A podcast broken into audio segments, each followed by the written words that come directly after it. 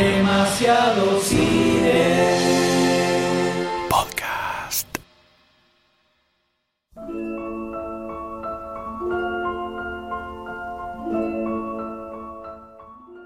El pasado de Arnold esconde muchos secretos y muchas sorpresas también. Haber atravesado el servicio militar realizando proezas con tanques, podemos entenderlo. Salir a recorrer los bares de Múnich con sus amigos para terminar reventándose a trompadas, y ese es como su hábitat natural prácticamente. Que el mundo del fisicoculturismo se revolucione con su enorme masa muscular es totalmente lógico, no puede ser de otra manera. Pero hay una faceta de su vida que sorprende mucho al que lo descubre por primera vez. Porque es muy fácil imaginárselo manejando un tanque, revoleando trompadas o, o mostrando sus enormes bíceps, pero no tanto estudiando marketing, planificando estrategias de venta y convirtiéndose en un hombre de negocios.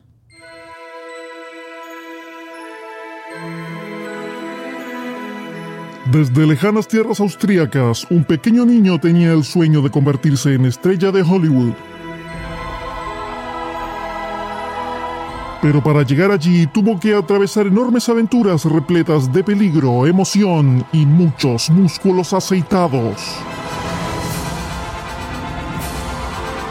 M. Goldstein, Sayus y Dr. D revelarán todos los secretos del origen de greatest, Arnold Schwarzenegger.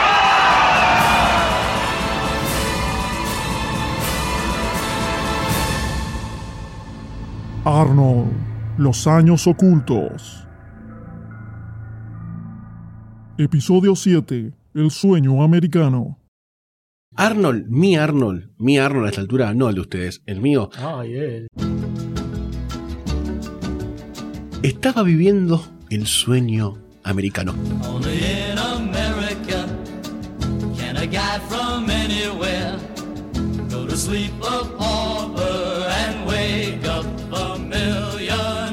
Había llegado con un bolsito harapiento, de Austria por supuesto, era mucho mejor que el de acá, y sin un mango.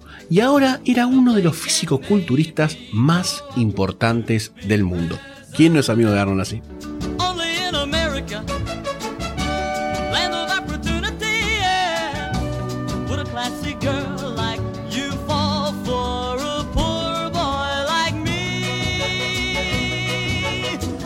Joe Wider, que era a esta altura el magnate del deporte, eh, le había ofrecido quedarse en Estados Unidos. Le dijo, vení Arnold, quédate y seguir pagándole todos los meses a cambio de usar su hermosa y escultural imagen en todas sus revistas. O sea, la hizo bien Wider, ningún boludo. Pero Wider no era boludo, pero era muy agarradito con la plata, parecido al Dr. D. Medio codito, medio tacaño. No te soltaba el billetito tan fácil, tampoco te soltaba tanto. Así que esa guita le cubría los gastos que tenía Arnold y no mucho más. No mucho más. Lo justo. Lo justo. No se podía comprar las Saladix a la salida de- del gimnasio. No se compraba las Pringles, se compraba las Días. Exactamente. Muy difícil era la, la vida de Arnold.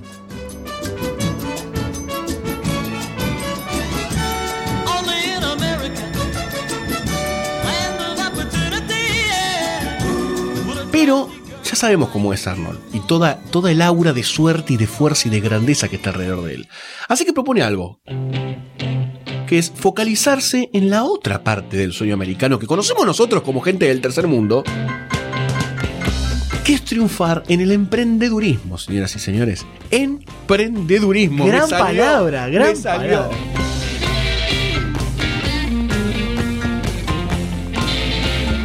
Que el primer currito que se arma Arnold, obviamente no muy lejano a toda su actividad, Un kiosco. no, Un videoclub. tampoco, es organizar seminarios.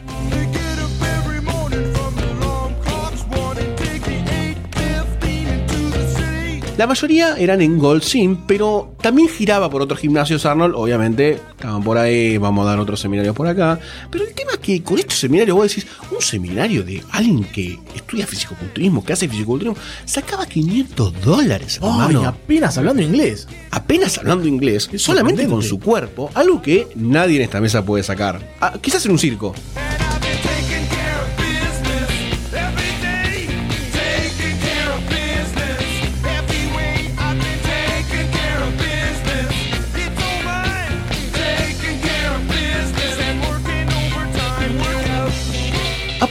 Esto, ya sabemos cómo es Arnold inquieto él, se arma un servicio de venta por correo. Y esto, gente, hablamos del correo, del correo de la cartita, ¿eh? No de me. Correo, corte, correo como los hombres. El tradicional. El de la estampilla. Ya a esta altura, Arnold era muy popular en el mundillo del fisicoculturismo y le llegaban muchas cartas de fans. Le llegaban mails. Para, le estoy hablando de los millennials, ¿me entendés? Que no saben lo que es una Mails carta. en papel. Mails, sí, exactamente. ¿Y esto qué quiere decir? ¿Qué quiere decir? Que él ya tenía su propia base de datos. Tenía su newsletter armado. Era un visionario. Un visionario. Grande. Un grande, Arnold. Preveyendo, preveyendo, Eh. Oye, Checo. preveyendo lo que iba a ser Internet. Décadas después. Décadas. Fue un creador de internet. Pues se podría. Sí, sí, sí, sí. Fundador de internet. Fundador- Ah, Editemos Wikipedia. Arnold, el fundador de internet. Hoy. Muchos de estas personas lo usaban esto para pedirles consejos de cómo entrenar, qué hago con este músculo, qué hago con el bíceps, todo así, todo Este así. múscalo. Muscalito. Así que le pide una mano a los redactores de la revista de Wither, una de las tantas revistas que tenía Wither, y armó como unos cuadernillos para vender por correo. Estos cuadernillos lo que hacía él era como meter unos artículos eh, que escribía para la revista, unos para brazos, por ejemplo, cómo entrenar las piernas, vos, doctor D, que las tenés medias fofas, ese tipo de cosas, todo ese tipo de cosas. Pero estaba como mejor armado, obviamente, porque lo editaba la gente de la revista de Wither, tenía fotitos, fotitos de él, quizás a veces mandaban un autógrafo, porque Arnold es así, Arnold es así.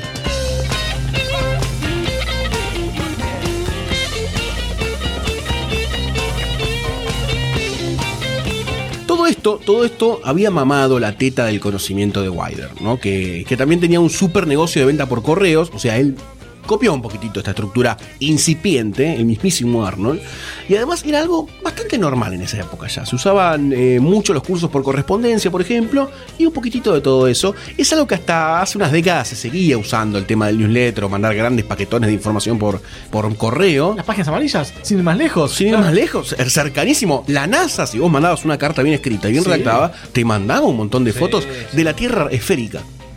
Sí, o el famoso Charles Atlas que aparecía atrás de las revistas. claro, El El precursor. Pero como esos libritos que él armó, sin tenerle mucha fe, fueron un éxito total, total, empezó a inventar cosas nuevas para vender. Total, ya la plata del mes la tenía asegurada.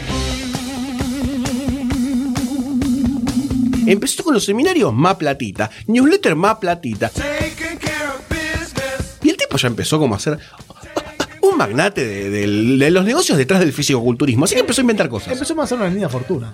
Inventó algo, porque el chabón inventaba. Inventó algo que, si yo te digo, vos tenés que decirme que lo vas a comprar y lo vas a tener en tu vitrina de cositas lindas. Inventó un cinturón marca Schwarzenegger para levantar pesas. Sí. Te da poder.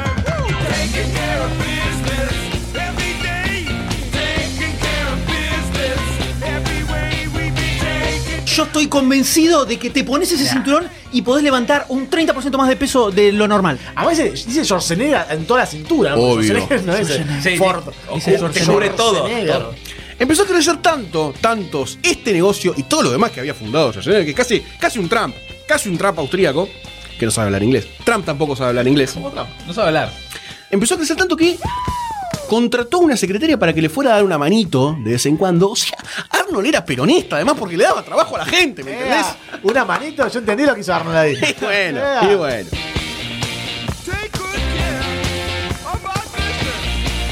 Además acá empieza como a hacer escuela, ¿no? Porque otros fisicoculturistas habían tratado de hacer un poquitito lo mismo, pero el toque se colgaban, ¿viste cómo son los fisicoculturistas?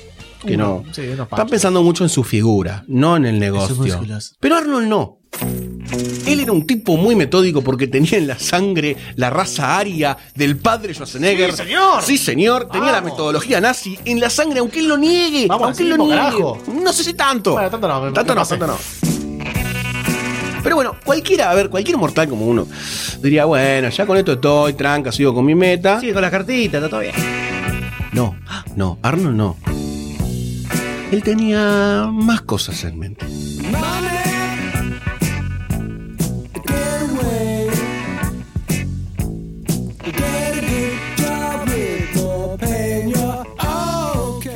Como cualquier otro que puede ser un buen día, Franco Columbu, su gran amigo de Alemania, ¿Cómo ¿Cómo lo quiero a Franco? Franco es casi tan alto en figura apoteótica como Arnold, casi.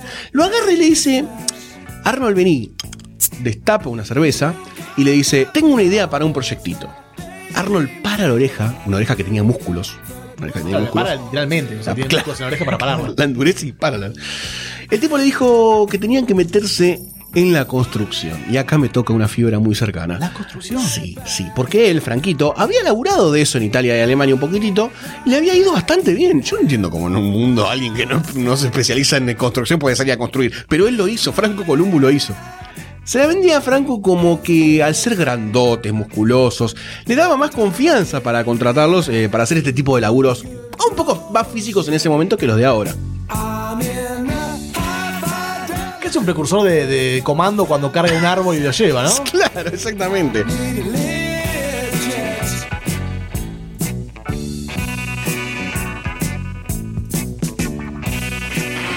Así que Franco le tira, ¿por qué no nos armamos nuestra propia empresita? Eh, yo conozco algo sobre el oficio y vos sos muy bueno con los negocios. Era el team up perfecto, perfecto para convertirse en la Caputo de Argentina. Un team up que era explosivo. De esta forma nació, escuchen el nombre y decime si vos lo- no lo ves en el rubro X de los clasificados de Clarín, no lo contratás. Albañiles europeos, expertos en piedra y mármol. Decime si eso no es un exitazo. Yo lo contrato. Yo lo contrato. Por más que tengas algo en madera que no dice acá que lo hacen, los contrato igual.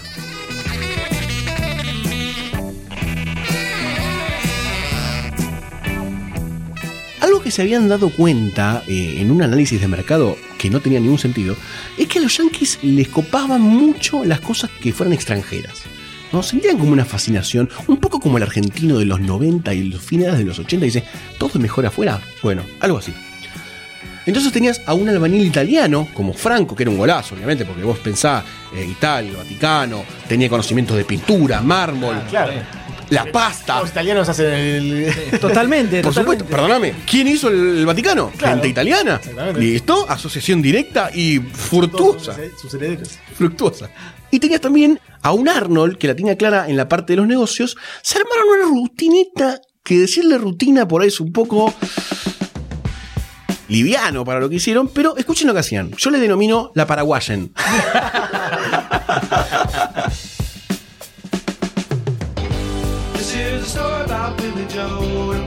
Iban los dos al lugar donde había que hacer el laburo, ¿no? Pin, caían con el 12B o el rastrojero. o alguna- Arnold agarraba un metro, obviamente medía todo, lo anotaba todo en centímetros y milímetros, como para que tuviera la mística europea del sistema decimal. ¿No? Decía, ah, un metren, un metren. Todo así, muy bien lindo. Después le mostraba las medidas a Franco, como si entendieran algo. Y se ponían como a discutir en alemán ahí delante del cliente. Entonces el cliente le surgía y le picaba un poquitito el bichito y decía, ¿qué hacen estos muchachos hablando acá en este idioma? ¿Por qué están discutiendo? Yo no entiendo nada.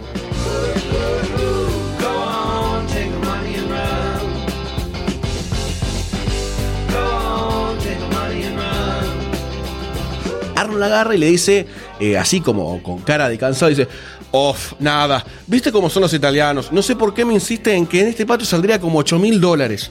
Quiere pedir, no sé, mil ladrillos, por ejemplo, que es mucho más de lo que necesitamos. O sea, entre vos y yo, tranquilamente, esto se puede hacer por 7 lucas. Le decía al cliente.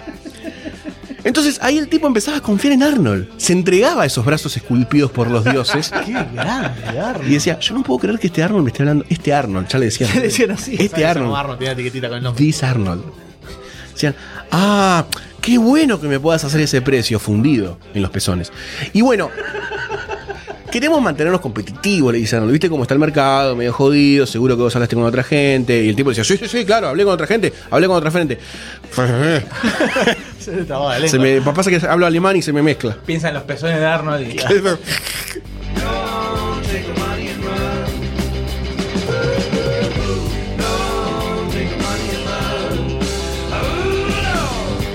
Arnold se da vuelta y dice, ¿ve Franco? ¿Ve Franco? Le tira, entonces vuelve a discutir en el alemán, que seguramente le estaba diciendo, está entrando como un boludo. Boluden. y al final, al final el cliente, después de toda esta pantomima, termina aceptando las 7 lucas, que era lo que querían cobrar en un principio.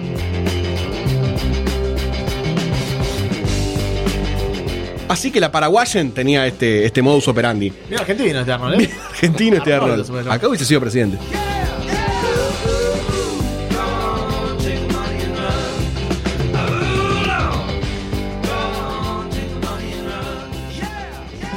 Pero, a ver, la magnitud de sus músculos no llegaba solamente a este nivel de, de pergeniación de planes.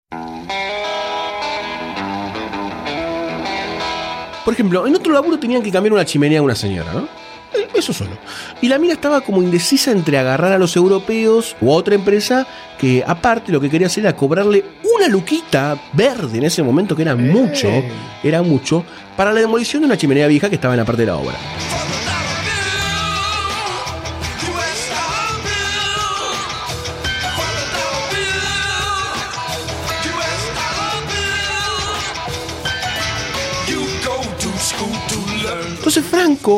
En una actitud muy Goldstein, una actitud muy Goldstein quiero decirlo, agarra y le dice, a ver, deme un segundito señora, se cuelga de una viga, agarra la chimenea con las piernas, aprieta con sus piernas y ¡pram! tira toda la chimenea a la mierda. Toda la chimenea a la mierda. Se baja, se sacude el polvo y dice, señora, ahí tiene la demolición de la chimenea. A la mina casi la plata, pero le ahorró mil dólares y dice, ay, muchas gracias por ayudarme. Qué peligrosa era esa chimenea. Franco le dice, obvio, vieja, por eso la tiré con las patas y te corrí todos los cascotes. Podría haber habido un accidente, pero yo lo evité. Así que, obviamente, le da el laburo a ellos. Después de eso le hicieron ahorrar una luca y listo, se lo daba. Y además, esos ladrillos los vendían como ladrillos vintage. Quiero pedir un aplauso. Ladrillos vintage. Ladrillos usados viejos como ladrillos vintage. Es un, es un cara dura, Arnold, hermoso.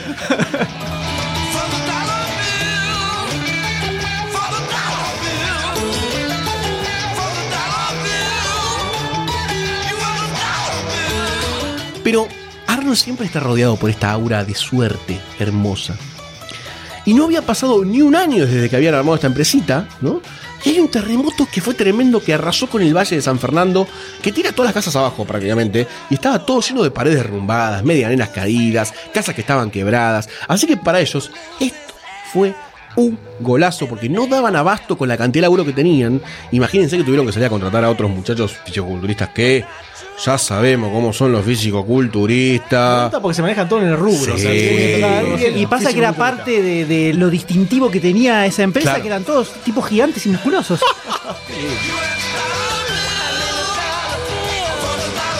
Pero el tipo era que eh, terminaban con 10 tipos supermusculosos, pero no le iban mucho a la obra, le complicaban los jornales, no le levantaban bien las paredes, pero no importa, la onda era tener a 50 tipos en tu vereda, posando junto al sol de California, con esos pechos turgentes, bronceadísimos.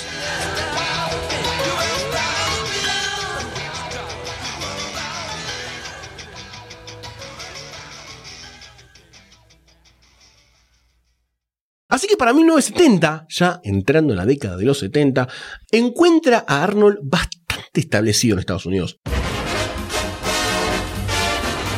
Ya tenías todas sus quintitas armadas, muchas quintitas armadas, Well, baby, what I couldn't do with plenty of money and.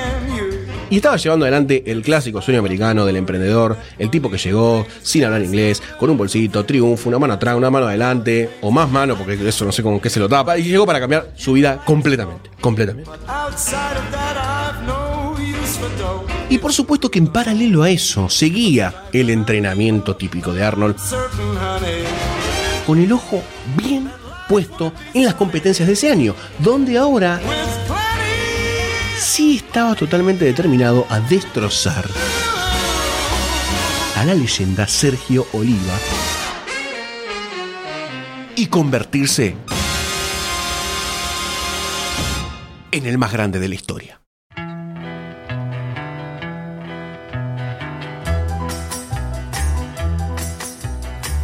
Oh, sie ist ein schönes Mädchen, leider aber komm ich nicht sehr weit bei.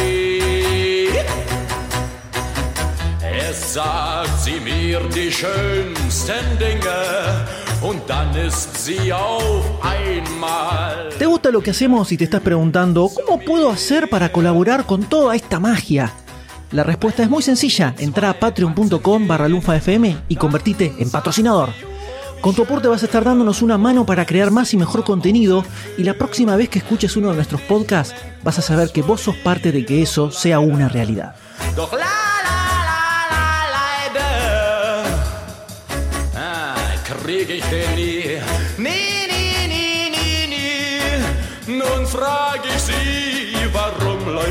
Si no te querés perder ningún episodio, suscríbete a Demasiado Cine en iTunes, iBox, Spotify o en tu aplicación de podcast favorita. Demasiado Cine forma parte de Lunfa, un lugar en el que vas a encontrar un montón de podcasts increíbles. Puedes escucharlos entrando a lunfa.fm.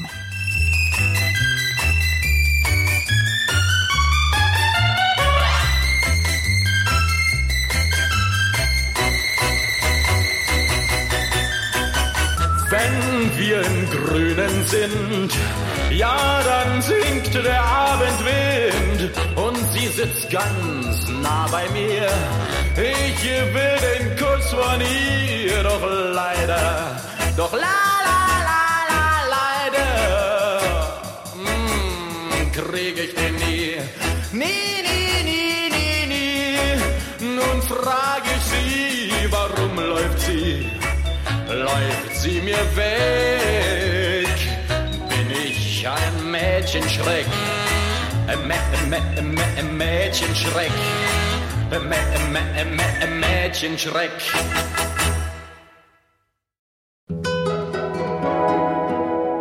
Lunfa.